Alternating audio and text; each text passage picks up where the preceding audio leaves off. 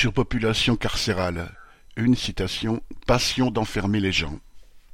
Selon des statistiques de l'administration pénitentiaire, le nombre de détenus en France a atteint au 1er décembre le chiffre record de 75 667 personnes pour 61 359 places. La surpopulation carcérale atteint des records.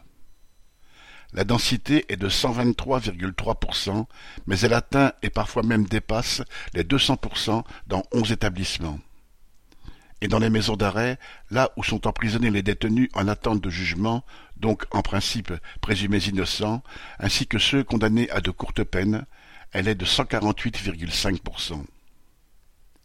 Il va sans dire que cette surpopulation n'offre guère de perspective de réinsertion aux prisonniers entassés pendant des mois, voire des années, dans des conditions inhumaines.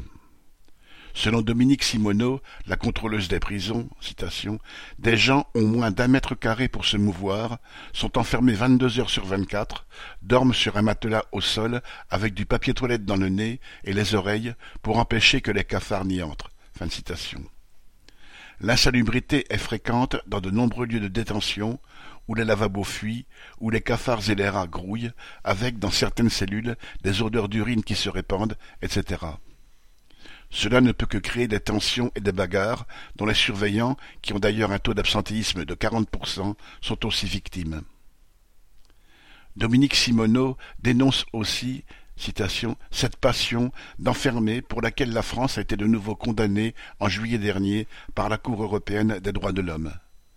Darmanin et ses forces de police enferment à tour de bras de petits délinquants sans danger pour la société, voire des innocents.